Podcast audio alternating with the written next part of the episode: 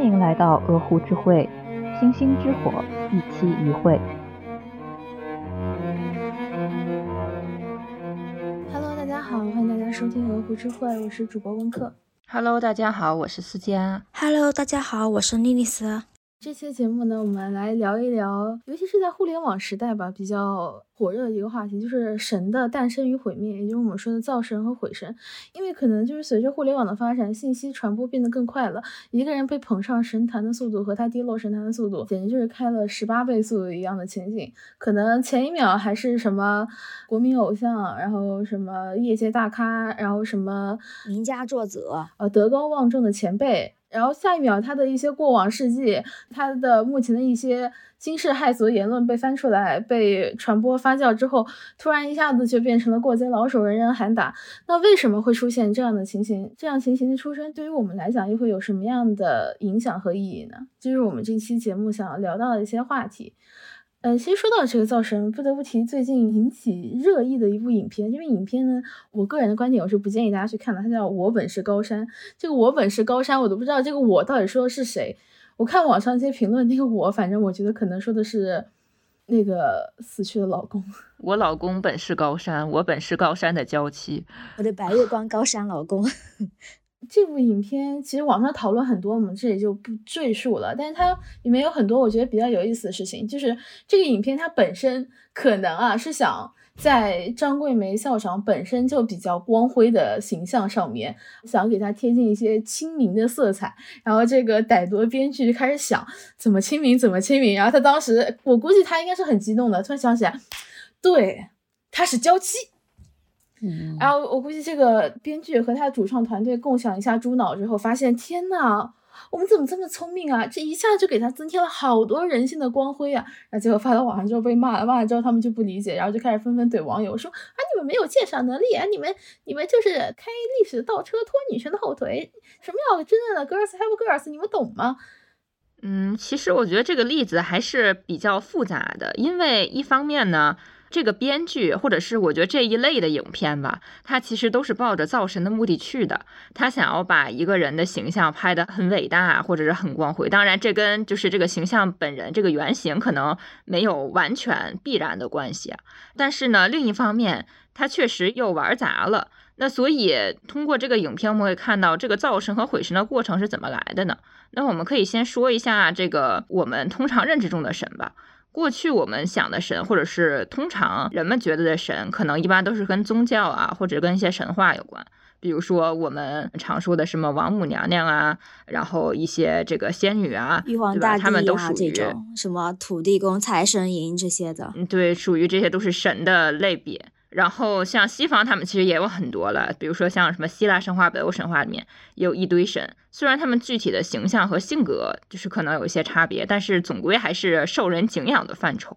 但是现代语境下，我们通常说的神，其实跟他们那些神还是有很大的不同的。比如说像男神、女神这些词，我记得其实是一几年、一零年那个时候开始流行的吗？呃，我记得是一四年，就是那个 Angelababy 那个杨颖，她上了那个啊跑男之后，然后你就说啊，她是女神，她是那个韩国摄像的女神。然后从那个时候开始，这个词在网络上就开始流传了，然后变成一个就是网红用语了。对，其实可以发现，从以前定义中的神到现在我们说的这些什么女神啊，或者是男神啊，神的定义其实稍微有一些降格了，它没有。像之前那样说是天上的人物，是高不可攀的。他可以是人，但是呢，又是跟我们不一样的人。一方面呢，这些人他们在各方面或者在某一方面吧是比较突出的，比如说外貌，或者比如说才艺，就是某一种才能，唱歌呀、跳舞呀、演戏呀什么的。然后，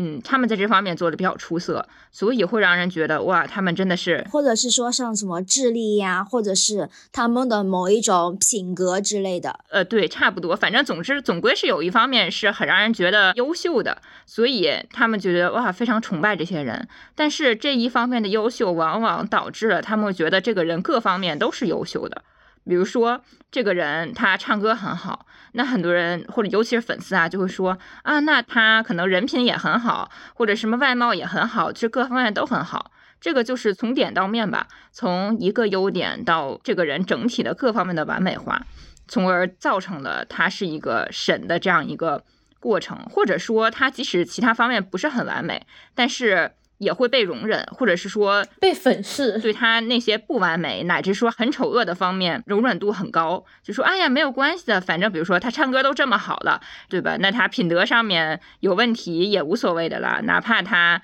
呃，强奸未成年人，或者是怎么样？对，就比如说成龙，对吧？他这个出轨事情这么的，就大家都知道，但是都会说啊，成龙大哥他为什么中国的影视行业做出了没有人在乎？对，就是反正还会尊称一声成龙大哥，嗯，就是这种。其实我们刚开始说神这个概念，它是从宗教神学当中出现的，他们其实是受到就是信徒追捧的这么一个对象。那这些信徒就要上他去上供嘛，其实它是一个可以说是一个文化符号吧。但其实现代语境下的神也有一点这种就文化符号的这种意思，就用符号性在。虽然说它好像从生物学定义上来说，我本人跟某些就是社交媒体上的男神女神都是人，但是呢，他是脱离人性的完美者，甚至就是到了一种他的形象，然后他的表现，然后他的为人处事一些风格，他的。个人行为都可能会变成一种世俗的道德标准，然后他的这种表现，然后再经历一轮世俗道德的审判，等等等等，经过这一系列的，无论说是舆论大战、粉黑大战，还是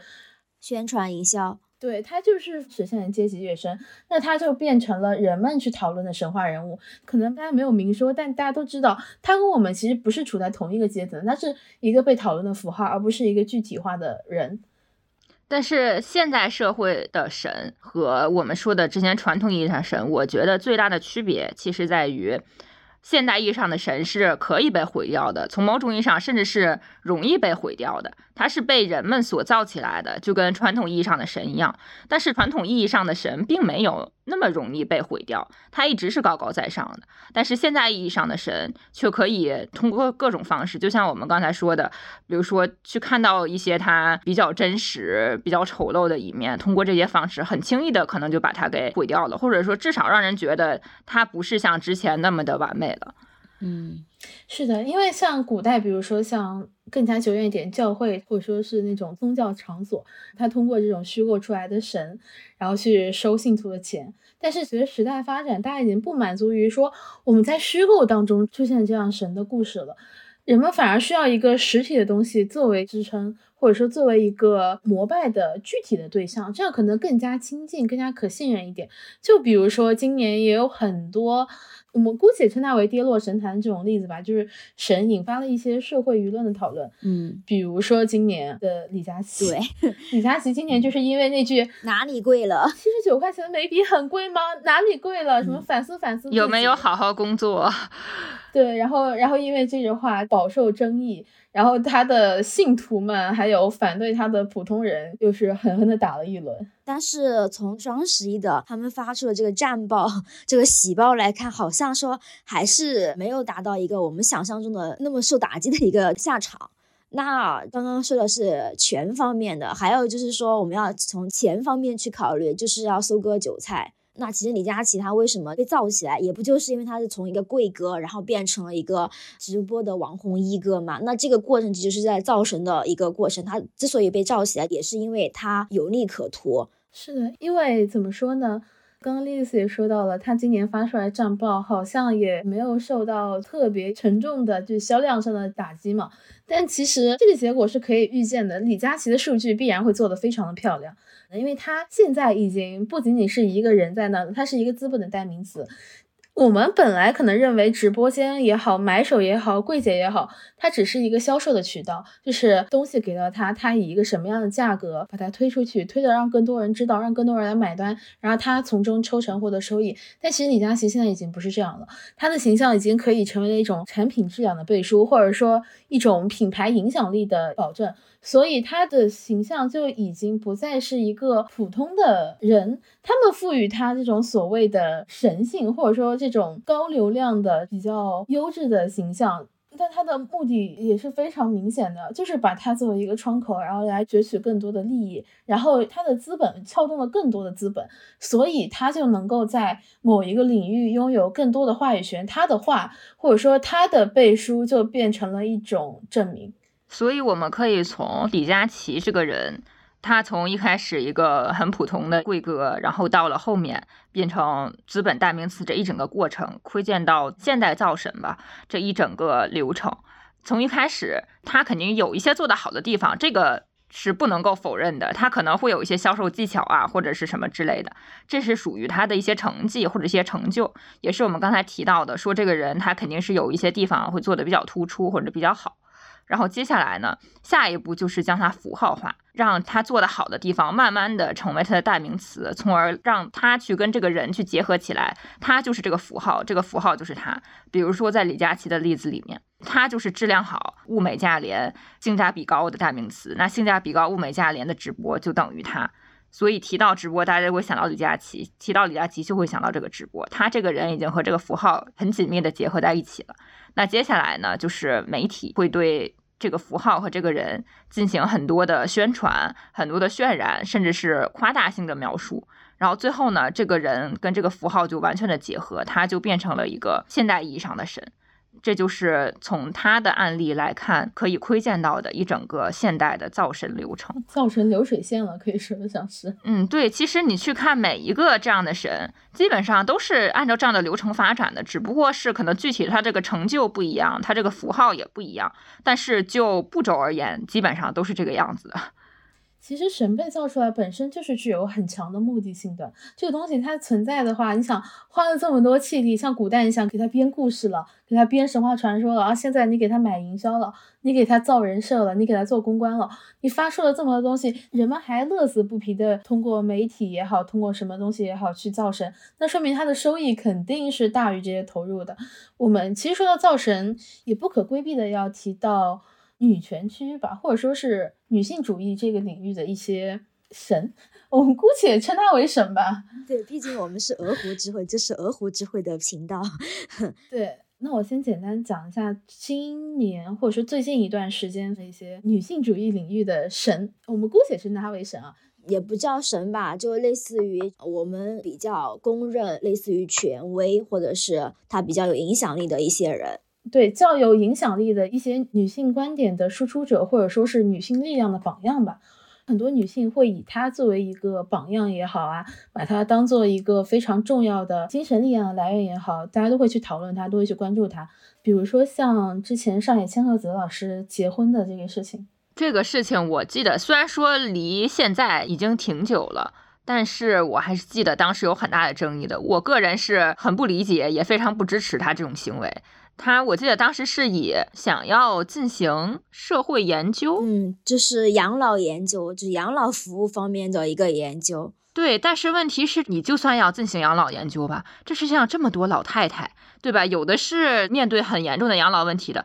为什么非要选一个有钱又完全可以用自己的财力支撑自己剩下的生活的老男人呢？就是我不是很理解这个问题。然后当时很多人就说啊。因为上野千鹤子她毕竟是一个非常有名的吧，这个女性主义方面的学术大佬了，就以这个身份说啊，对她这么做肯定是有她的原因的，或者说你看男的做什么都行啊，为什么她这么做就不行什么之类的？但这其实是一种狡辩吧，因为大家都在单纯的讨论说这个人的行为或者是怎么样的，然后这个时候你在用他的身份去替他辩护的时候，其实就已经在造神的过程中了，你已经在用他。所谓神的身份去维护他的不合理行为，或者说一些争议性的行为了。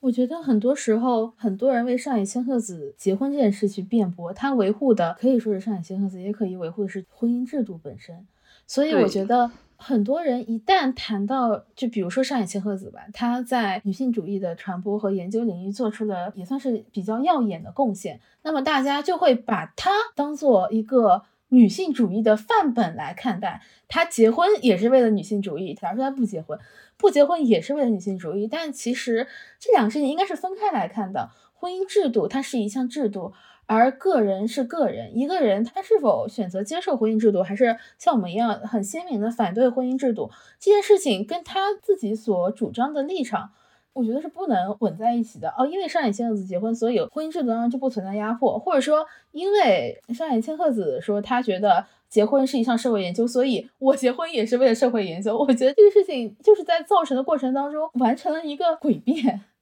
啊，你说这个例子突然让我想到了，就是一个很经典的帖子，雨中山果落他的关于服美役的这个帖子。那其实当时很多人在转发这个帖子的时候，很比较赞成这位姐妹她在服美役这上面的一些就是观点，然后也佩服她的逻辑，也觉得她讲的比较清楚、比较明白。但是我发现，就是有一些呃网友在他的那个帖子后面回复的是什么呢？雨中山果落这个姐妹，她还追男星，那她。他的这个追男性的行为，不就跟我们这个六 B 四 T 的行为相矛盾了吗？那他的那个福美役，他那个理论也是错的，就相当于明明我们只是肯定，就是于东山果洛这个姐妹她在福美役这个观点上的看法，并不是去完全的赞同她整个人她的一个观点。但是就是有些人会就是通过他的其他的方面的这个点，然后来攻击，让我们这些普通的网友 觉得他的这个服美役的点是不对的，是来反驳嗯他这个服美役的观点，就这个逻辑跟刚刚温克说的。因为藏野千鹤子他在其他观点上他的一些看法和我们比较的契合，导致他做出了这个结婚这个行为，他也是合理的。所以这两个逻辑根本上是一样的。我们赞同他的某一个观点，不代表我们是赞同他整个人整个观点。就是请大家把这个点就是给他弄明白、弄清楚、想清楚，就不要被绕进去了。呃，其实我觉得，为什么神从古到今都存在？我觉得人们从根本上是喜欢神的，或者是说他们是需要神的，他们需要一个神来替自己去背书，或者是替自己撑腰吧。就拿那个上海千鹤结婚那个例子，或者说拿这个金斯伯格服美役的例子，跟那个金斯伯格学化妆，然后跟上野千鹤子学结婚，是吧？就是很多时候他们清楚，如果纯从道理上讲的话，自己的行为其实是没有什么道理的。或者说是违背自己所应该支持的一些观念的，但是呢，如果这个时候有一个神出现，他就可以为自己撑腰，他就可以成为自己做这件事情理由，合理化了这些。对，就好像说，就像你小的时候，可能这个有的鸡娃家长就会说啊，你看叉叉都这么干，你当然也要这么干呀，对吧？但是这些别人家的孩子也是被他们用来佐证自己不合理观点的神。所以我觉得本质上人们是需要神去为自己撑腰的，他们也可以在某种意义上为他们撑腰。所以这就是为什么造神活动和这个神能够经久不衰。说到刚刚这些人物，让我又想到一个人，谷爱凌。谷爱凌今年不是非常高调的宣布自己要走维密的秀还是什么，反正就是可能跟维密之间有一些商业合作往来，然后称赞维密展现的是女性力量嘛，然后很多人。就是那一套所谓的自由女权、自由男权，对自由男权、自由男权那一套又来了，说啊，我的那个什么性感的什么身体，然后精致的容貌也是我力量来源的一部分，等等，就是这种言论嘛。然后也包括很多人对于谷爱凌本人也会有一些质疑，但其实她对于我而言最大的价值就是。让我发现了一个女孩，她在资源充足情况下，她能够达到一个什么样的高度？因为她达到这样高度，所以她必然对于女性的认知是比很多人要开阔的。这这是一个必然的结果，就她她看到世界比大部分女性要看到世界广阔很多。可能人家从地下室起到一楼已经很不容易了，可是她直接就是站在顶楼上面去看世界了，这已经不一样了。但是这一点就能代表她的所有观点都是正确的吗？哎，维密这么。多年的丑闻，难道大家都没有听过吗？就是他对于模特的，就身材这种，就是 body shame 也好啊，然后包括对于男性凝视女性身材啊这种东西也好，而且大家又不是没有听说。包括像维密也是，维密他们的公司可能也觉得，哦，我要赶紧要请一个有大家都认为有女性力量的 icon 过来给我们这个商品站台背书。所以对于谷爱凌的粉丝也好啊，或者说对于普通大众也好，普通大众可能看问题会比较理性，但是如果是谷爱凌的粉丝，他们就会觉得说，我的爱豆说的都是对的，我的偶像说的都是对的，我的神说什么就是什么，因为他是我的神，大家都会觉得，哦，这个事情就就就又变得合理化了。然后说粉丝，就不得不提 Lisa。Lisa 她那个疯马秀这个事情，这很明显就是一个色情产业，她想要打开它的知名度，因为经济下行，这种色情产业必然要赚钱。那打开知名度最好的方法就是搭上流行文化的快车，那比如说 K-pop。对于 Lisa 本人来说，她本身就是一个被人为的造出来的神，K-pop 就是造神的重灾区。这个事情可能大家如果了解过 K-pop，可能对偶像产业其实本身就是造神重灾区。K-pop 最喜欢干的事情就是给 idol 就是买营销，捏造那种若有若无的高端家世，然后让粉丝觉得就是内娱这一套其实都是学人家的，对 对，都都是它都是共通的，因为这样的人设大家会觉得天呐，什么少爷小姐逐梦演艺圈了，我何德何能让他们给我跳舞看之类，就是这种吧，可能更加能更快的打开知名度嘛。你想一个造神重灾区，然后他们正好又有这样的一种打开市场的需求。这不就一拍即合了嘛？然后到最后为此买单的人、受苦受难的人，还是底层的普通人，嗯，尤其是普通女性。对，其实归根到底说起来，就不管是为上野千鹤子结婚这件事情，嗯，支持他的人，还是说刚刚我提到的雨中山果落的这些支持他的这些人。或者你说的是这个呃站台就支持谷爱凌的这些人，维密让谷爱凌来背书，其实他们归根到底都是因为想要通过造神去获得话语权，通过获得话语权去获得利益，或者说扭转它本身的一些负面形象嘛。因为随着女性意识的觉醒，就大家很快就能意识到他们这些传统的就是男权品牌的一些罪恶之处，所以他们急需这样的人来给他们背书。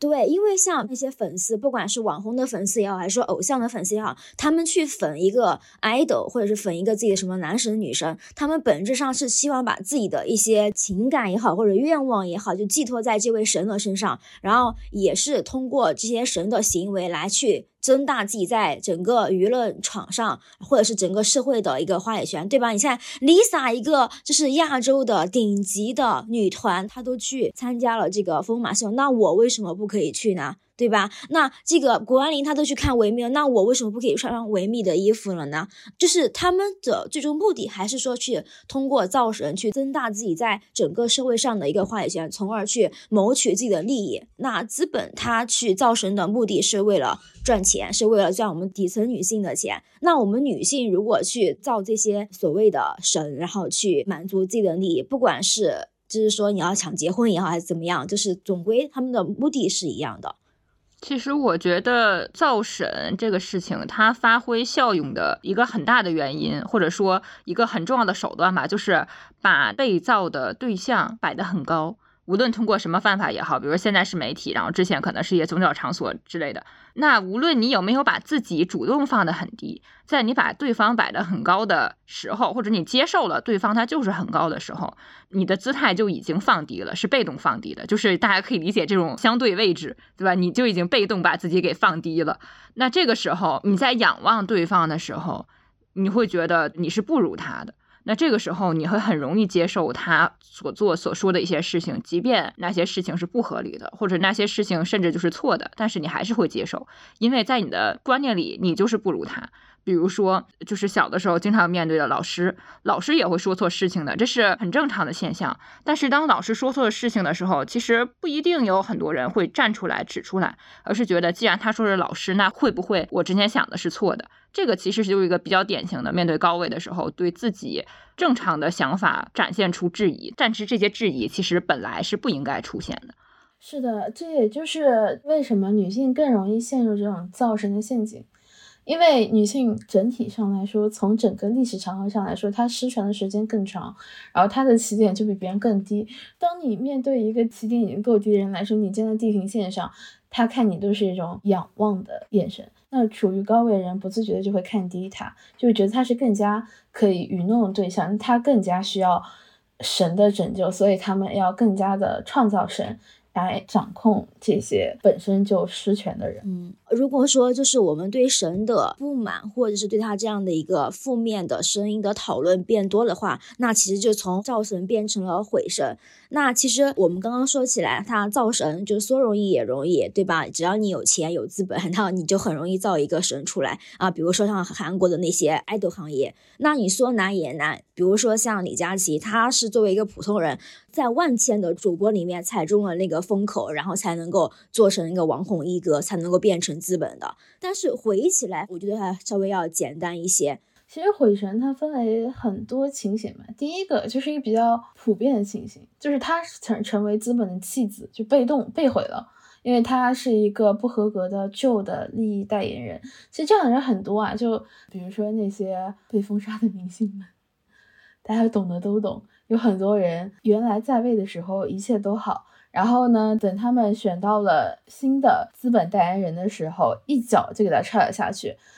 你比如说像刚刚二审的那个加拿大男子啊，其实本身你想他如日中天的时候真的很火很火的，但是只要有足够的人出来指出他的违法犯罪行为，然后指出他的人前人后两张面孔，那他的商业价值就会不断的降低。你想。解决他身上这些官司、这些问题的成本已经太高了，资本必然就不可能选择他，也没有人再会去挽救他，帮他买断那些丑闻、买断那些爆料啊，这些这些东西。所以，随着他的滤镜的破碎，他这个神的覆灭就会特别的容易，一瞬间的事。也说归根到底，毁神也就这个神，他没有满足造神的人的需求。如果说是资本造神，那就是可能这个人他这个负面太多了，对吧？然后又是各种犯法。那如果是粉丝造神，那可能就是这个人他长丑了呀，就变胖了呀，或者是他的唱歌唱不好了等等，就是可能会因为这些原因，也可能是因为这个人他犯法怎么怎么样的，就是他这个人不再成为了神的一个寄托，不再成为了神的化身。即便是我们去美化他，去掩饰他，也没有办法去达到一个神的目的了，所以他就被毁掉了。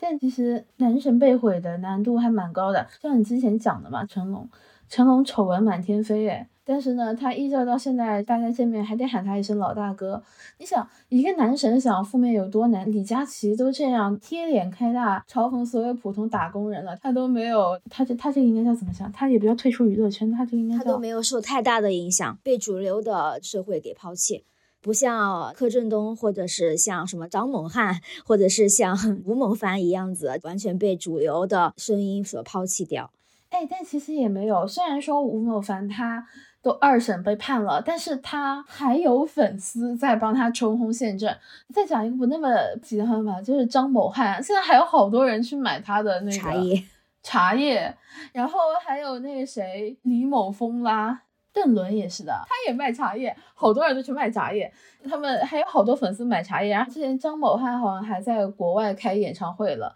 那个蔡某坤他也还在开演唱会，他今天好像还发了新歌。等等吧，就是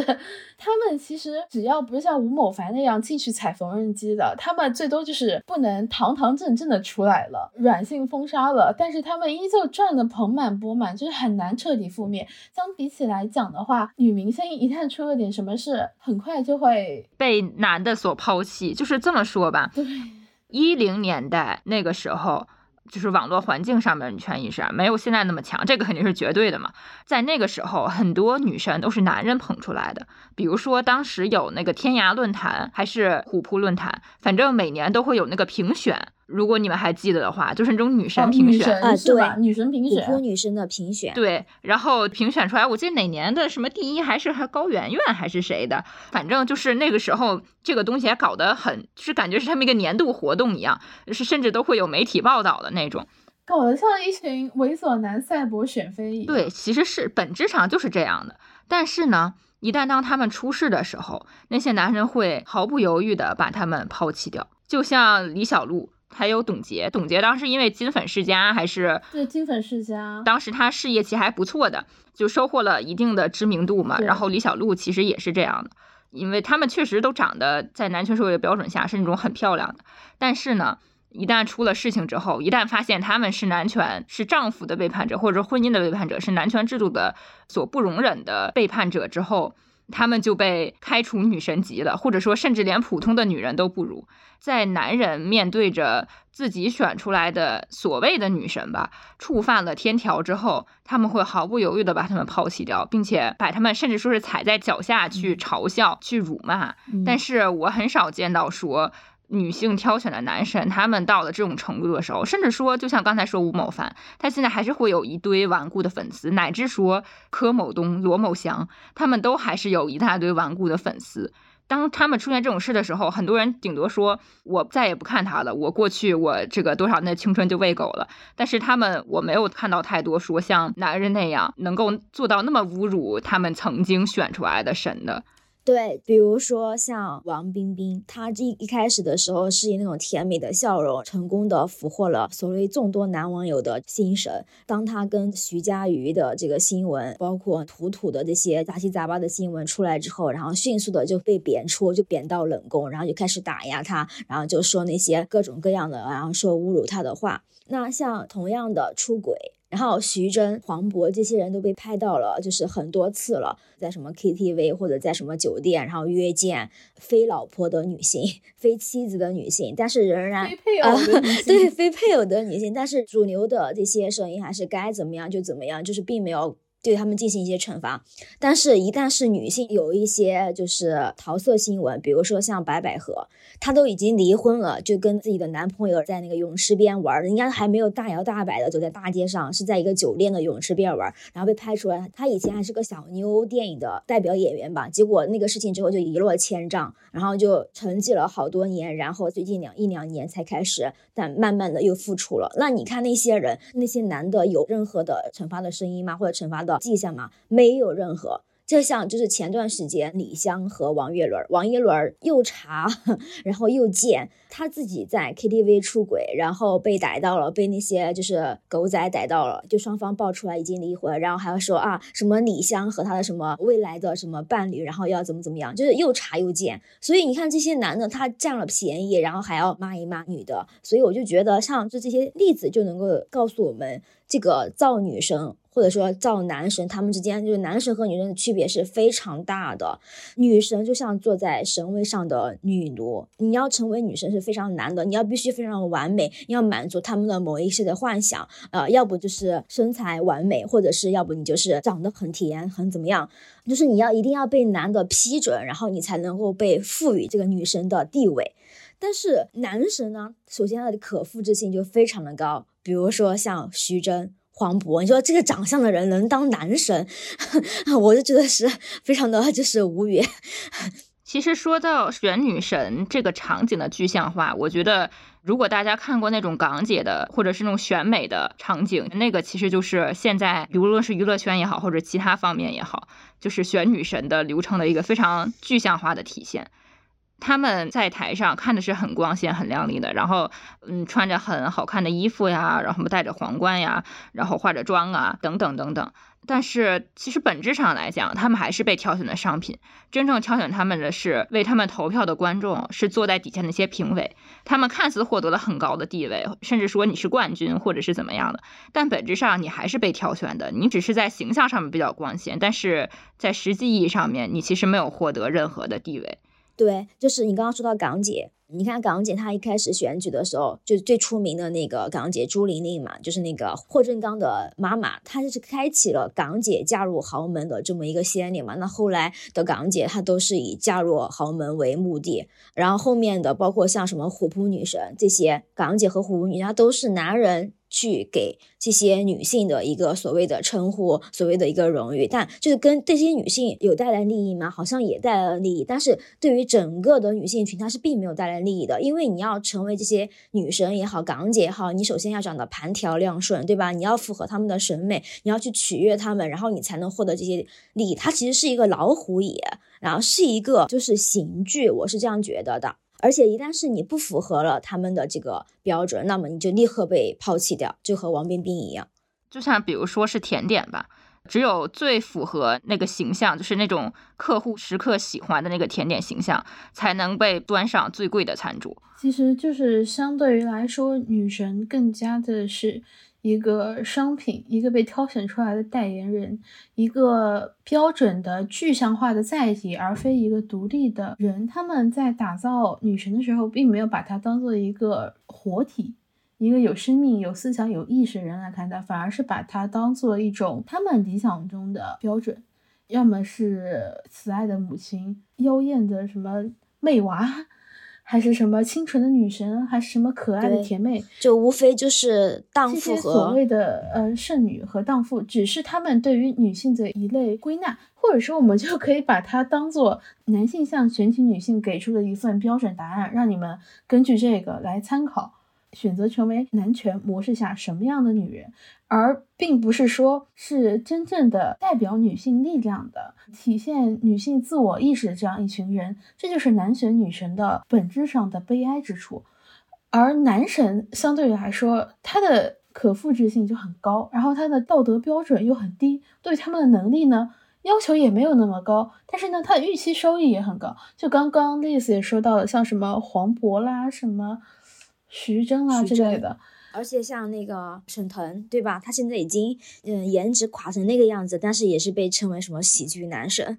还有沙溢嘛，对吧？对，一样的，都是一样的。他们成为神的标准为什么这么低？因为像他们这一类长得不好看的、没那么好看的男的，其实就是叫难选男神。他们其实是男权社会价值观的指导案例，是男性自我价值认同。他们不要好看，就是不要好看，就是要长得很普通，但是要显得能力很强。就是很多男的晚上半夜做梦躺床上就歪歪自己是这个样子的，但其实屁也不是，就是那种暴躁又易怒的茶壶嘴嘛。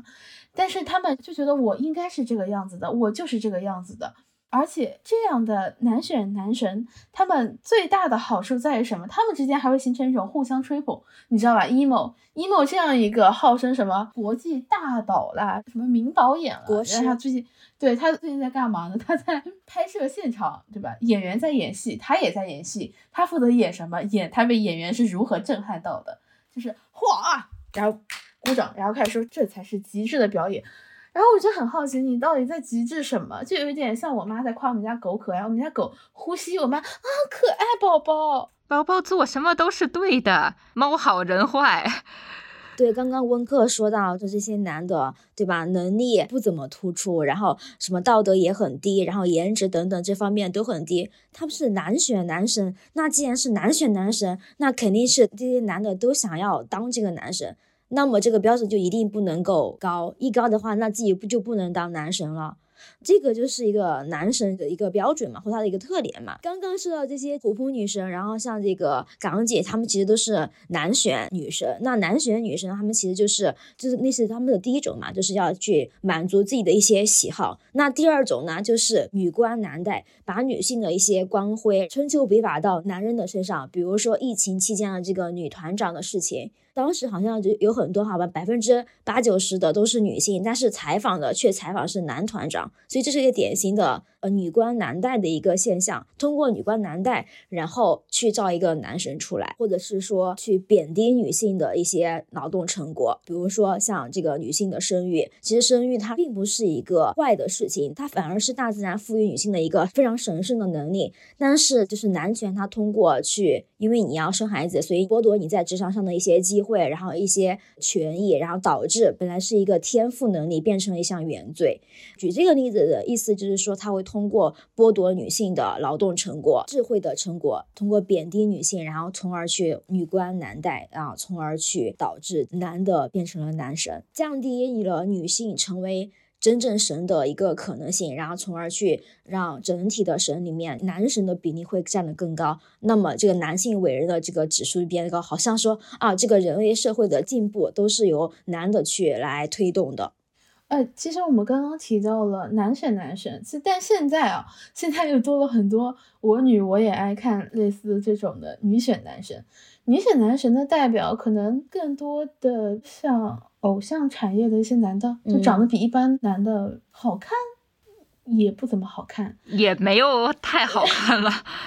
就举一个更典型的例子嘛，就是丁真。丁真他一开始爆火的原因就是有一个摄影师把他一个视频拍到那个抖音上，视频上的丁真就显得他特别的具有这种野性的自然美，然后突然就很多女网友就觉得看惯娱乐圈那些油腻的男的，然后就突然有一个就是比较清澈的一个 大自然的这种，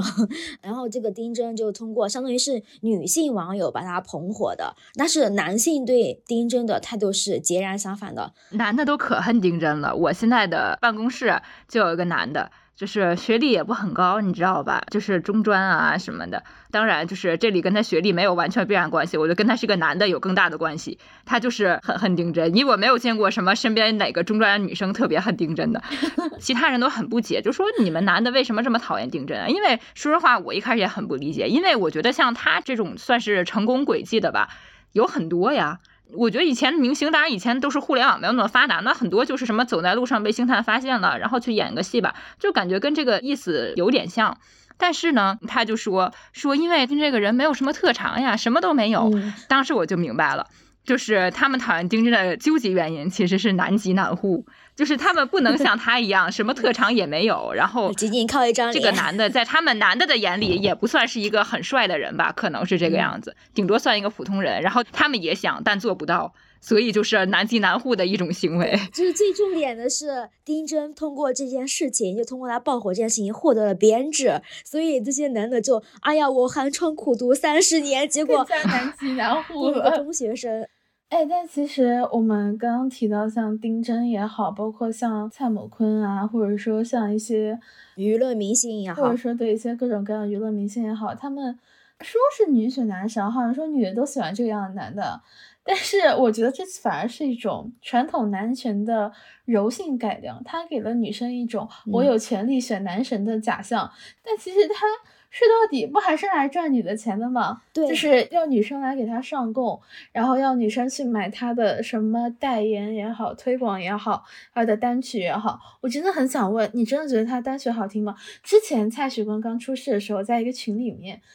就聊天，然后有人聊到蔡徐坤，群里面有一个女生是蔡徐坤的粉丝，但是她死都不承认自己是他的粉丝，她说我只是一个欣赏蔡徐坤作品的路人。好好熟悉的话术，对对对，纯路人，纯路人。但其实这个群是一个带有女性意识的群，而不是那种就是普通网友的群。对普通网友的群。然后当时我本来一直在看嘛，就在工作，没有细看。然后我在群里面我就问他，我说说如果你说你喜欢蔡徐坤的脸，我好歹还能说审美是主观的。但我真的很想问，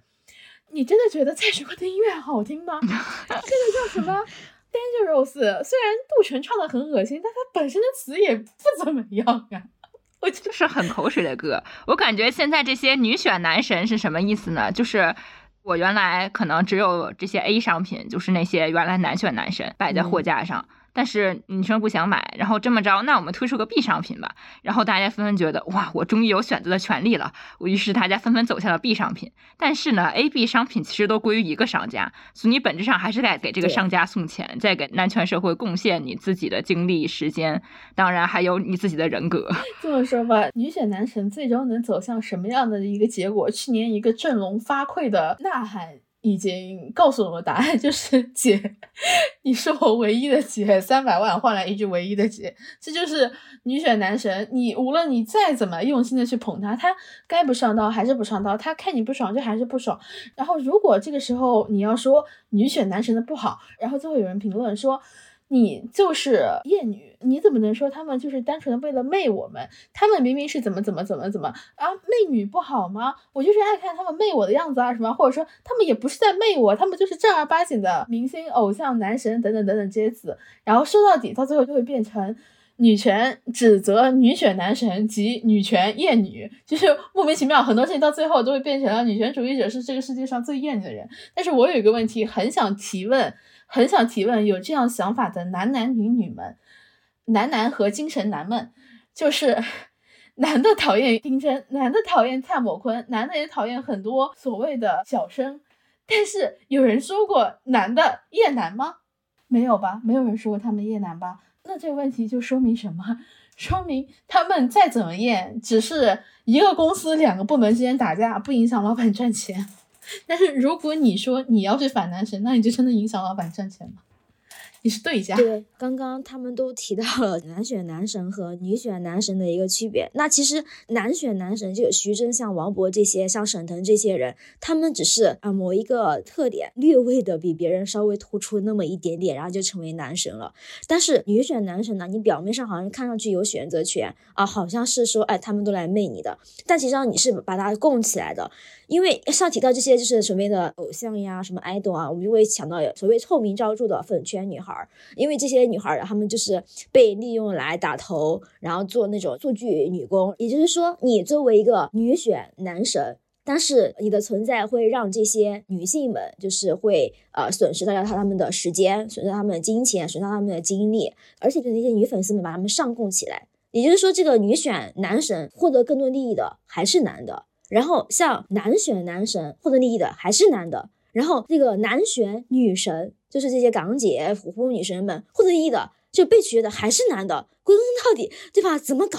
好像都是男的在获得权利。因为这些神其实本质上都是男选的，只不过这个男是男权社会的男而已。单由男人是构成不了男权社会的，就像。全部都是老板，那这个公司必然是办不起来的。那公司永远都在设立当中，大家都是股东，所以男权社会必然是有精神男人的加入，他们才能顺利运作的。而现实情况就是，精神男人其实占大多数，反而就是在网上喊打喊杀的女权才是真正的处于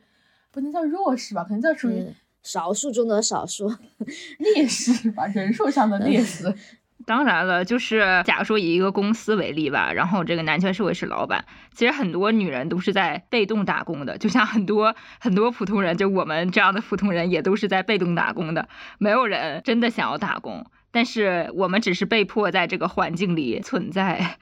嗯，对，那即便是就女选男生，他仍然是在吸取女性的这些精力，然后这些权益。但是，即便是这样子，男的还会去打压这些女选男神，比如说像丁真，比如说这些蔡猛坤、吴某帆这些就是女性的这些 idol 这些偶像。归根到底就是要阻止，就回到刚刚我们就是哭个 back，就哭 back 一下，呃，就是我们刚刚提到的，本质上大家去来选择去造神的目的，就是要争夺话语权。那他打压这些女选男神的目的，就是要阻止女性去争夺这些话语权，这些所谓的造神权。因为刚刚前面我们提到了造神背后它是有很多利益纠葛的，所以这些男的为什么去打压丁真，为什么去说这个丁真的坏话，就这些呃目的其实还是比较昭然若揭的。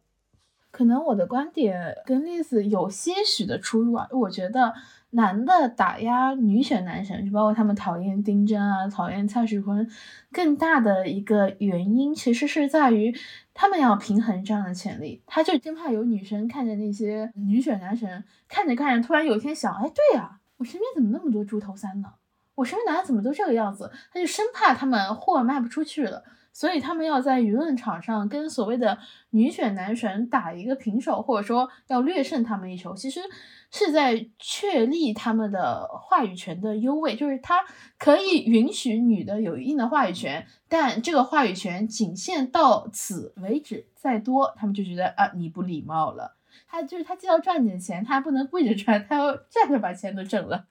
我觉得会有，就是刚才你们说的这些原因，然后也会有，当然南极南护的原因。但是我觉得最本质的原因是他无法接受一个在男权社会规则下面本应该处于他们下位的男的站在了他们的上面。比如说，假如说像成龙那些男的，他们不会采取这样的行为，他们反而很崇拜他。为什么？因为按照男权社会的规则，他就是应该排在前面的。因为这些男的比他们有能力，或者是什么比他们长得帅，或者是当然有一些各种各样的比他们优点，是男权社会下男的应该有的优点，什么阳刚啊，对吧？呃，什么这个坚毅呀，这个时候，那他就呢自然能接受说。你不排在我的前面，他觉得这是合理的。但是像蔡某坤啊，呃，像什么丁真啊这些人啊，他们都是在男权社会下规则本来应该排在他们后面的，结果这些人却混得比他好，而且好的很多，还很受女人的喜欢。那这个时候他觉得这不对劲了，怎么可以这样呢？不可以这样。所以这个时候他们才会这么猛烈的去抨击这些女选男神吧，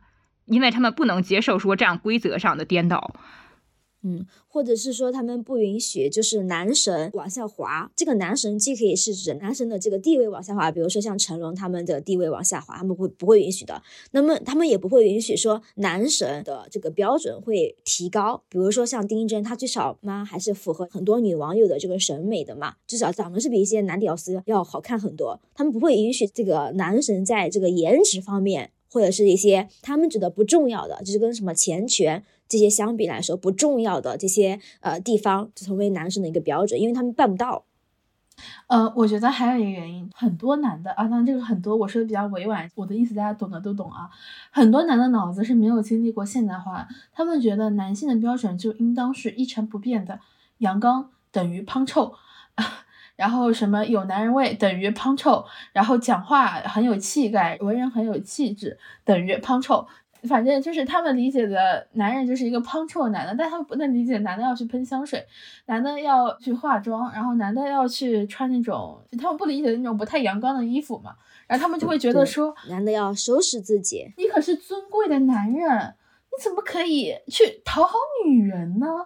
然后在这一点上，资本又抓住了这一点，所以呢，他们就拼命的拿男的话去刺激这些女生们，然后让女生们去捍卫这个男的。男的也可以化妆，男的也可以穿高跟鞋，男的也可以媚我，我要给男的花钱，所以你不要打我，给他上供，老公加油，老公打死这些阳刚男的，反正就是之类这些，但其实。都是商家的话术而已，就跟你直播间里面说啊，最后五单抢完，其实你看吧，一九一九看吧，那五单五单五单五单加不完的五单，或者说那个什么一九九甩卖，他说不行啊，这个价格要亏了，就跟那个说什么不行啊，我我哥哥被骂了，然后其实说到底是什么？说到底他就是变着法儿来掏我们的钱包，我们变成了资本 play 中的一环了，因为他们都受那些没人要的丑男人。对，我觉得还有一种可能性哈，就是就是这些打扮的比较体面、比较爱收拾的自己的那些男的，在就社交场合上这些形象还是略带有一些茶味的，就是那些所谓的帮臭的阳刚男，然后他们就说这些稍微打扮的比较体面的一些男的，是他们他们娘娘腔呀，是他们什么呃女人呀，是他们化妆呀之类的，然后这样的话其实就会引起女性去维护这些他们口中的这些娘娘腔的男的。那这样的话，这些打扮体面这些男的，在女性方面就是变成一个女性友好的男性。那其实他们的所谓择偶的 选择面，就是女性在择偶的这方面，在女性这边的砝码就增加了。所以我觉得有可能这个东西哈，它是那个这些所谓的娘娘腔们的这些就是诡计多端。我觉得是他们表面上在骂这些男的，实际上还是辱女的。为什么他们要骂这些男的？因为他们像女的，本质上还是把女人当成一个贬义词，而且把女人变成一种。化妆、高跟鞋，呃，什么衣服？刻板印象。对这些符号，而且把这些男的跟这些女的捆绑在一起的，好像说让女人觉得啊，就是他跟我是一边的，实际上根本就不是这样。哎，你不觉得他们很歹毒吗？他们始终未曾停止辱骂这些男艺人们，或者说一些他们不理解这种向女性靠拢的男性形象。第一。他们骂了他，相当于在变相的刺激这些女粉丝疯狂的给他们男神上供，同时他又维持住了阳刚男这个标准不会下滑，他就是两边都拉拢了，两边钱都赚了。阳刚男就开始说：“是的，兄弟说的对。”然后粉丝就说：“给我老公打钱，给我老公打钱，我老公要比这些 loser 要赚的更多钱。”到最后是谁在受伤？就是全场消费由全体女性买单。所以说，我们说了这么多，大家其实也可以发现，神这个东西对于我们来说实在是没有必要的。呃，在现代意义下的神吧，它除了会吸干你的精神、掏空你的钱包之外，好像对你没有什么太大的帮助意义。我记得之前很多人追偶像的原因是想让自己变得更好，因为有某某某作为一个什么榜样在我的前面，所以我才想要怎么怎么怎么样。但是问题在于。榜样和神究竟是一个事情吗？或者是说你的成功究竟跟当时你崇拜这个神到底有没有什么关系？我们到底需不需要他？就是我们觉得当然是不需要的，甚至说我们是要去主动的去毁掉它，不需要让这样的神去存在的。无论是什么男选男神也好，或者男选女神也好，当然这个男还是男权社会的男，就是甚至说女权社会，假如说真的有的话，我觉得神也是不应该存在的，因为就像我们刚才说的。你造了一个神，这个神存在了，它必然是这个位置比你高很多的，那你就需要把自己放得很低。那这个时候，你就会开始怀疑一些自己本来就是正确的，或者本来就是合理的想法，从而去服从对方的想法。这个其实不是我们想要的。我们自己的想法本身就是很宝贵的，但是在几千年来各种社会层面呀也好，然后家庭层面也好，然后各方面打压之下，我们其实很，尤其是女性，很不会相信自己，很容易觉得说我想的不是对的，我想的是没有价值的。那这个时候。如果再有一个让这样的神存在，对于女性这方面精神的自信力吧，必然是一个更大的打击。所以，我们其实不太需要这样的神去所谓的引领我们，因为我们自己就可以引领自己了。是的，神的存在就昭示着权力的不平等依旧存在。神和信徒之间的关系就是一种不对等的权力关系。如果我们把自己当做一个信徒，如果说我们把自己当做一个所谓的神来看待的话，对于我们自己本身都不是一件好的事情。所所以，自我毁神吧，自我毁神，我觉得就很像现在大家都在讲的祛魅。回归一种自然的状态，我们就都是人，每一个个体的发展都是不同的，大家之间可以交流，可以互相借鉴学习，但是没有必要把一个人捧上神坛，或者说把自己放在一个很低的姿态去看别人。我觉得毁神可以分为两个角度来讲，一个毁女神，很多人不理解女神为什么要毁啊。很简单，男的有什么资格来挑选女神？这这一条理理由就值得把这些所谓的女生给他毁掉了。男的凭什么来树立我所谓的女神？但是我我们这里边说的毁掉，不是说让他什么身败名裂什么什么之类，不是这样，是从精神层面上的毁掉。对我们毁掉是说让他不要再在你的精神里作为一个神去存在，他只是你的一个普通的女性同胞。对他不是你的生活范本，不是你的精神导向标，他就是一个。现实存在的人，现实存在一个女性，她就是一个普通的人。我们客观的去看待她，她为什么会获得成就？她的人生经历对我来说又有什么样的借鉴意义？而不是说天呐，她活这么光鲜，我活得好低级。她长得好漂亮，我也要去化化妆，我也要去做做医美，我才能变得这么好看。不不不不不，不是这样的。对呀，你看你刚刚举的这些例子，不就说明了男人们造的这个女神对我们百害而无一利嘛？对吧？我要成为女神，我要去化妆，然后我要去打扮，然后我所有的精力都花费在这个服美上，就我在工作上精力就必然会减少。所以在职场上，我又争夺不过那些男人。本来他们已经有这个降分录取的很大的一个优势了，然后我在这上面，我还要成为女神，然后还要再分散我的注意力，分散我的精力，那我在这个职场上的这个精力就更少了。那哦好，然后我又竞争不过他们，那我就只能哦回家找个男人嫁了吧。哎，最近很多人在吹那个什么找个男人嫁了，我觉得这句话说的真的很爹味十足。而且这句话是一个那个男角色说出来，就好像是一种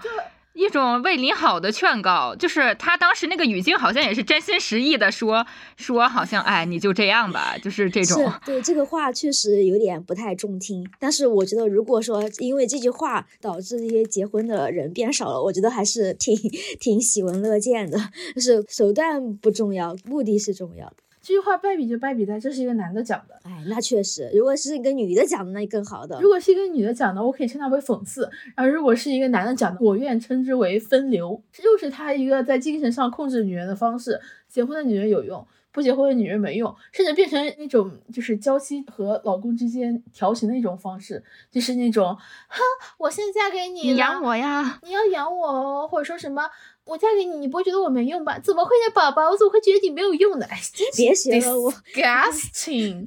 哎，说实话，男的挑选女生，他就是在强化他的权利嘛。就是他说，我说谁是神，谁就是神。像有的男的毁女神，他就是看腻了，他捏造理由也要毁一个。就很多围绕在所谓的他们那种男神女神身边的那种似有若无的留言，网友对很多都是男的自己捏出来的，好吧？或者说对他们自己刻意造出来的。那个谁，王自如，就就那个恶心男的，哎，就是我也不在乎男的他毁毁女生的目的，只要是在自己的精神层面上把这些所谓的女生毁掉就可以了。呃，当然了，毁了女神了，你更遑不让就是要毁这个男神了。毁男神的理由，天呐，这还需要理由吗？男人不配呀，朋友们，他们都是伪神，都不是真神。男人不配是我们的真心话，但我们也需要说一些场面话啊。场面话就是 男的已经居于上位如此之久了，他还要再占据男神的。光环，然后来合理化自己的行为，合理化自己的男权制度，然后来伤害女性的权，男权制度不就是伤害女权吗？对吧？就很简单的一个道理。就这样说吧，他已经降分录取。他已经职场优先了，他已经在薪酬上面同工不同酬，他赚的已经比你多了。这个时候你还要给他上供，你自己觉得你自己好笑吗？你自己觉得你自己值吗？对吧？对吗？他已经就是占尽优势了，然后你还要去可怜他，你还要去给他上供，这就好像月薪三千的打工人去可怜你，呃，可怜你的老板钱太难赚了，年薪过万的老板，呃，加班辛苦，就是说实话有点太贱了。这样说吧，你每一分少赚的钱都有他们的份儿。那这个时候你还给他们去送钱，你不觉得自己很好笑吗？毁男神当然就是除了刚刚说的那些之外，大家也不用担心毁了男神之后这些男的就好像跌入地狱啊，或者他们很可怜啊之类的。为什么要担心这种问题？这不是很好的吗？对。你放心，男神被毁之后，他们还是男人，他们还是那些有着降分录取，然后有着职场优势的这些种种优势的这些男人，所以大家不用担心社会去托底，然后你安心的让这些男神被毁就可以了。我觉得根本你不需要考虑这个问题，好吧？就是对，只是说他们赚钱会少一点，然后荣耀会少一点，那只要不坐牢，对他们来说影响都不大。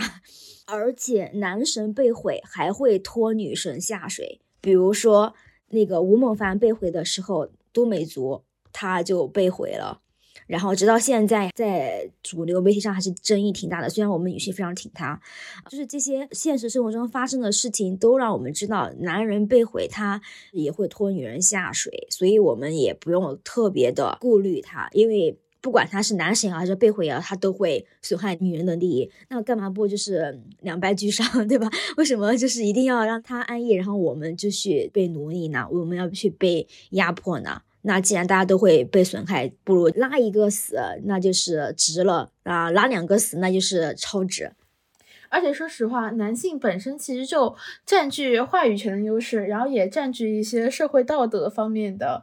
很多优势，比如说贞洁这个观念，没有人说男人没有贞洁，但是贞洁这个观念永远被强加于女人身上，所以他们已经占据了如此多先天优势，他还要占据所谓的神的光环然后，合理化自己所有的行为。那这样的事情如果继续发展下去的话，那就是。说明女性的失权问题依旧没有解决。女性看男的永远都会一种仰望的态度，任何一个普通男人就足以成为她生命中的神。即便是没有这个神，她也要捏一个。比如我本是高山里面，就非要捏一个，就是 白月光老公的白月光老公。但是有没有人说过秦王扫六合是因为某个白月光女人啊？会有有有人说过，但是会被骂，会骂的很惨。我愿称秦始皇统一中国，就是因为他的白月光不是秦国的人，所以。他为了得到他的白月光，给他办秦国护照是吧？而且秦始皇还没有王后嘞，对不对？对吧？秦始皇他去找仙丹，我觉得可能就是因为他不想放弃这个他跟他这个白月光在一起的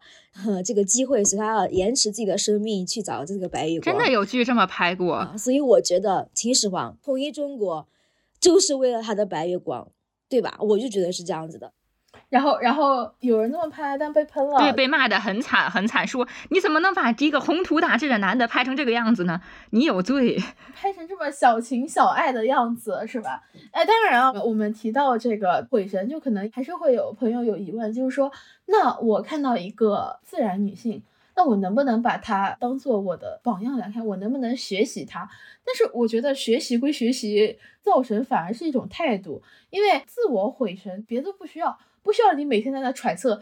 他上完厕所不洗手，他自己亲自去拉屎，他吃饭吃两碗，呃，吃两碗是好事，对不起，他怎么怎么怎么怎么，他肯定他随地大小便，那个张一山对吧？随地大小便，我还记得随地大小便，我去，好恶心，真的很多就是这种，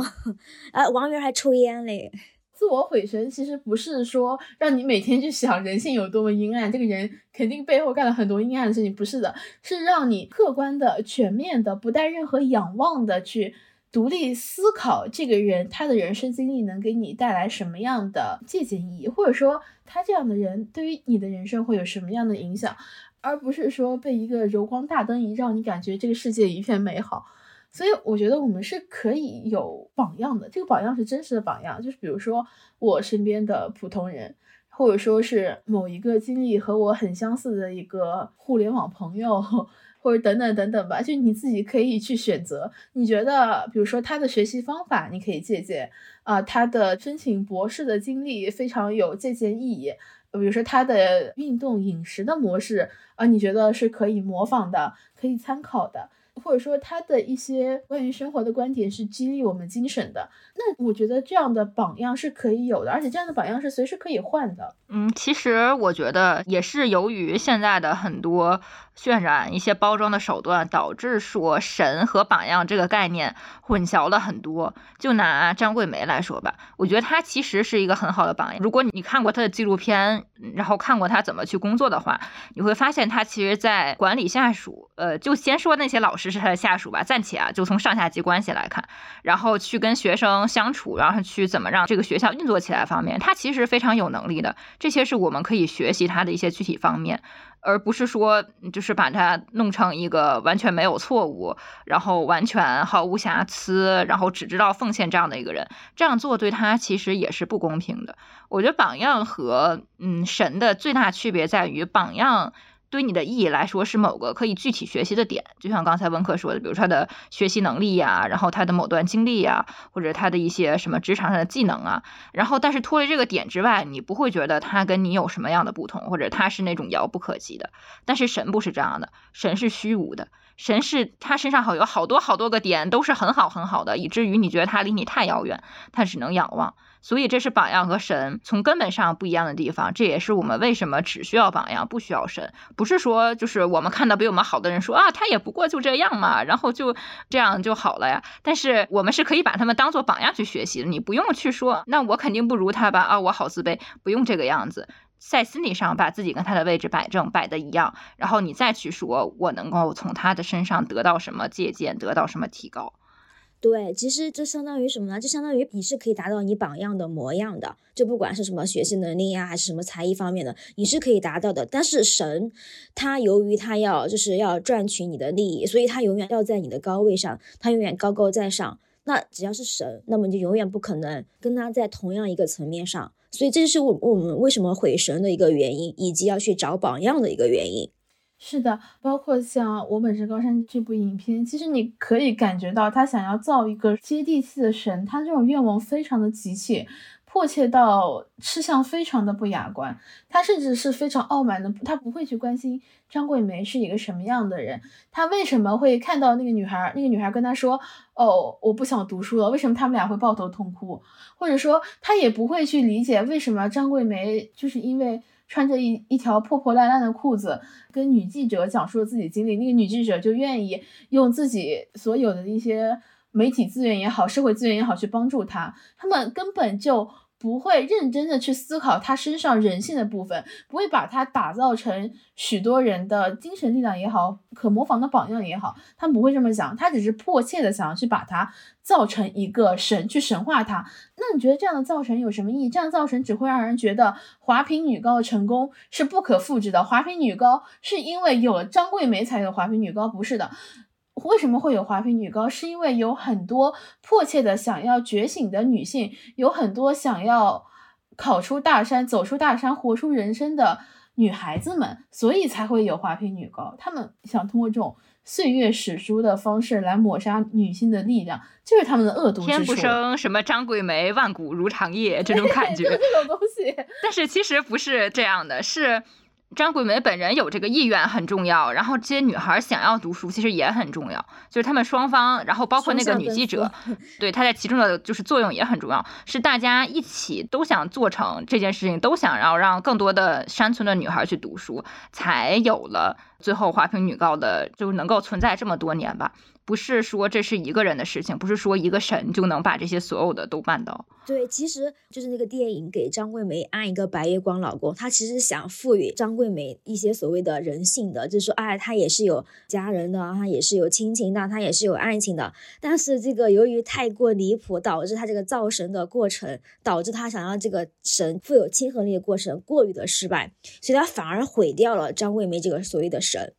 是的，其实我们是可以看到张桂梅这个人，她在很多管理模式上面，就比如说她作为一个管理者来说，她是可信任的，然后同时她又是说一不二的，说话干不脆的。她对于学生的管理，你可以说她严厉，但她其实还是挺温柔。她其实并没有把握好，就是她其实是很很有原则的。我我记得我当时看到一个片段是。有一个其他学校转过来女孩，说是当时她家里人有精神分裂，所以原来可能还能在那个高中上，但是现在由于经济困难上不下去了，她想要转到这儿来。然后张桂梅第一个反应是先去问他说：“你说的是不是真的？就是说你家确实困难吗？”他先给那个对方那个打电话核实，就班主任嘛。然后班主任说：“嗯，确实是这样。”然后他就毫不犹豫的用自己的钱去帮助这个女孩，那些老师一起凑了点钱给那个女孩剪头，因为他们那个高中的规定是你必须要先去剪头发，就是不遗余力的去帮助他。所以他其实还是很有原则的。对，在电影里面他们说的是张桂梅强迫学生剪头，但其实。他们只看到了张桂梅在平时工作中，她是有严厉的，但她对学生很严厉，对老师很严厉，对学校管理很严厉，对他们生活作息很严厉，但是她也没有看到她慈爱的一部分。我印象最深是什么？那个记者问他，他们是不是什么贫困山区的女孩，什么贫困女生？然后张桂梅说，我觉得贫困对于这些孩子来说也是一种隐私，所以我们叫她大山里的女孩。其实他内心是一个很慈爱的人，但是他们对于所谓的严厉和慈爱的界限，他们并没有把握好，他们把他所有的人性光辉、所有的慈爱都给了老公。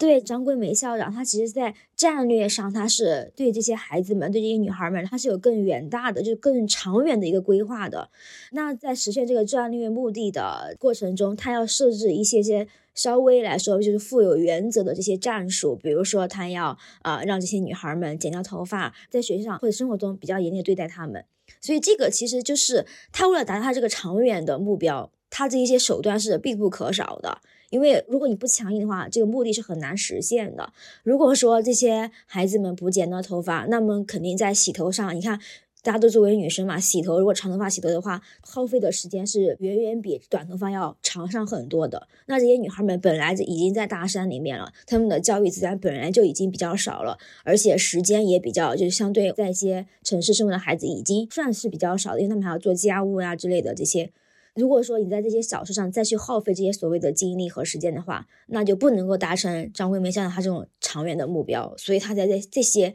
生活上和学习上这么严厉的去有原则的去就是管理他们。而且她在剪头之前也会询问对方说。嗯，我们这里是要剪头的，你可不可以接受？当然，他们确实也可能就不得不接受，因为他们条件都已经这个样子了。如果想要来读书，其实对这些条件是没有什么拒绝的权利的。嗯，但是我觉得他对这些条件设定的时候，还是有一些考量的吧。就像刚才丽丝说的，他当然也不是一个完美的人，很多人也会说你这样子对他们是不是不好，或者是怎么样的。我觉得这些都是有待商榷或者可以讨论的。但是我觉得他有些地方确实做的还是比较好，这些地方还是值得。他作为我们的榜样去学习的吧？对，而且有一些事情其实有点刻板印象，就谁说女孩就一定要长头发，短头发也很好呀，对吧？要是感觉把这个长头发剪掉就是对这些女孩不好一样，那这些就是刻板印象呀。之前在网上有很多人诟病他的这种学习模式，非常的就是苦读啊，就是类似于就这种的。非常高压的管理模式，但其实说实话，张桂梅校长自己也说，他们的学习基础非常差，所以说他们必须要比别人付出更多的时间、更多的精力，甚至可以说上是要要牺牲掉一些睡眠，或者说牺牲掉一些玩乐的时间，才能达到这样的目的。我觉得教育资源充足的时候，我们要更加关注女宝的全面发展；但教育资源不充足的时候，大家还是把精力都。集中在最能出现成果的事情上面吧。我也不敢想象，在女高那样的环境下，在当时那样的教育资源背景下，还给他们安排一节什么钢琴课、什么舞蹈课，对于他们来说，这真的是有点何不食肉糜的这种感觉了。对。你是给他们做这个素质教育，未免有点残忍了。我觉得可以啊，但是你把钱都拿过来，对吧？你给他们多补点钱，多补点资源，或者说让他们这个学校真的能像他们素质教育的那些城市一样。对啊，让他们从小学就开始很从容的去学习，不用回家割猪草。对啊，你等到那个时候你再说这些啊，他这样的教育方式不好，那我觉得确实有道理。问题是，他现在什么都没有，他没有这些东西，而且他又又面临很迫切的感觉，就是很多女孩，假如说她成绩一掉了，很多家长可能就不让她学，就不乐意让她读了，就觉得她读没有用了，对，马上就让她回去种地，然后嫁人什么的。所以他们的面临的这种紧迫程度是完全不一样的。所以说，我们既然说要找榜样啊，关于张桂梅校长，我就再说最后一点吧。张桂梅校长说了。不许女孩不吃肉，每一顿必须要吃肉。这是他在看食堂的时候说的，因为他一边看食堂一边觉得很心疼，说这些女孩一点肉都没得吃。所以大家知道吗？一定一定要吃肉，要好好吃肉，好好读书，好好学习，或者说学一门技能，不一定非要学那个什么课本知识嘛，对吧？既然说要找榜样，我们每个人也可以成为榜样的，对吧？我们争取女性的权利，争取工作，争取财富自由，过好自己的生活，或者说我们在网上发声，哪怕是点个赞也可以，对吧？留一个评论也可以，或者说我们以自己的能力啊支持女性的高管、女性的领导。然后和自己信任的女同事组成工作中的一个 team 也好啦，或者说怎么样也好，都可以呀。或者说我们去帮助他人，一起去宣传女性的榜样，让女性的声音更多的被听到，这都是我们找榜样、成为榜样、不断完善自我、不断提高女性凝聚力的一种方式。嗯，当然不要随他结婚。我可以想见这个这个电影 拍出来之后啊，还好，我觉得大家对他不买账，其实是我愿意看到的结果。不然的话，很多人又说他都结婚了，我为什么不能结婚？于是他就变成了结婚是没有错的的一个背书的形象，就开始变成了我的白月光老公。那如果你非要学的话，你可以学她老公在天堂吗？对，支持。你看，她之所以能办出这么好的事业，都是因为她老公死了，所以这点就是你可以学习一下。对，呃，我是真的觉得张桂梅自己从来没提过，她基本上不怎么提她老公的。对，如果你要想你的生活变好的话，那你的老公最好也去在天堂一下。老公儿子在天堂是吗？总是要有一些牺牲的，那么就从牺牲你的老公开始吧。呃，我们这期讲了很多啊，什么神呐，然后什么榜样啊，等等等等这些，但其实这些只是我们谈论的表象，我们更加想要让大家关注的是自己。我们无论是看到多少我们觉得耀眼的人也好，可以值得学习的人也好，但是最终只有你自己能陪你自己走完这完整的一生。所以，我们无论看到多么精彩世界，多么精彩人生经历，无论看到我们觉得多么耀眼、多么美好的人生，但是我们最重要的就是一定一定要有自己的独立的认知，一定要有自己丰富的精神世界，一定要把自己永远的放在第一位，而不是所谓的丈夫、老公、儿子。父亲，或者说是某一种什么奇怪的价值认同，这些都不重要，只有你自己才是最重要的。嗯，我也知道，我们做这样的一个播客，也有很多女生是通过我们这个播客产生了很多的思考啊也好，或者说很多认知也好，但是这并不能代表我们说的所有的话都是对的，我们所有的话都是能够代表什么样的群体的，我们可能只是。一个在网上可以让大家一起聊个天，然后发表一下自己的看法，哪怕一起骂骂人也好啊，笑一笑也好啊。我始终是希望女性是以自我为中心，然后又能以怎么说呢？就是我们说穷则独善其身，达则兼济天下。如果你先保全自己的一个利益，然后在保全自己的利益的基础上，然后你再去考虑整体女性，就只要你不损害她，如果能力足够的话，甚至还可以有所增益，那这个是最好的了。是的，我们想要达到效果，就是聚是一团火，散是满天星吧。我们希望是我们可以做独自发光的恒星。那这期的节目到这里就结束了，拜拜，拜拜，拜拜。Myself was taken since I was a young girl, lost in the garden, way for golden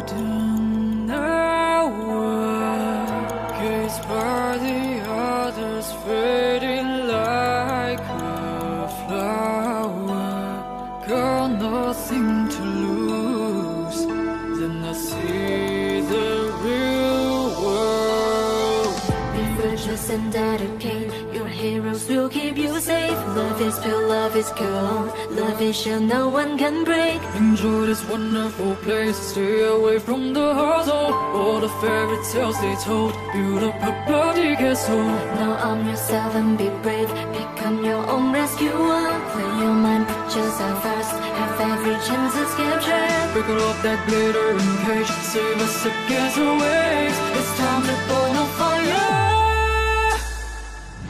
When the road ahead is full of black fog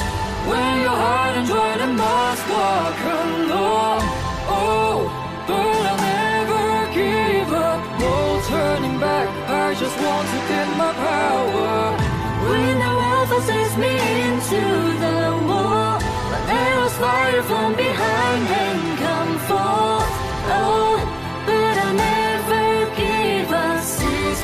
territory, this is what I paid for. Just my life like a venture. Write the end on the first page. Feel like I'm got my future. For me to be awake. It's not my utopia. Asking for life from the god. The sword is in my own hands. Treasure it, don't let it rust. Burn out all fear is a battle. Who says girl can be hero? Who says girl must be fragile? One streamlet in there is mine Then I will find the rainbow Under the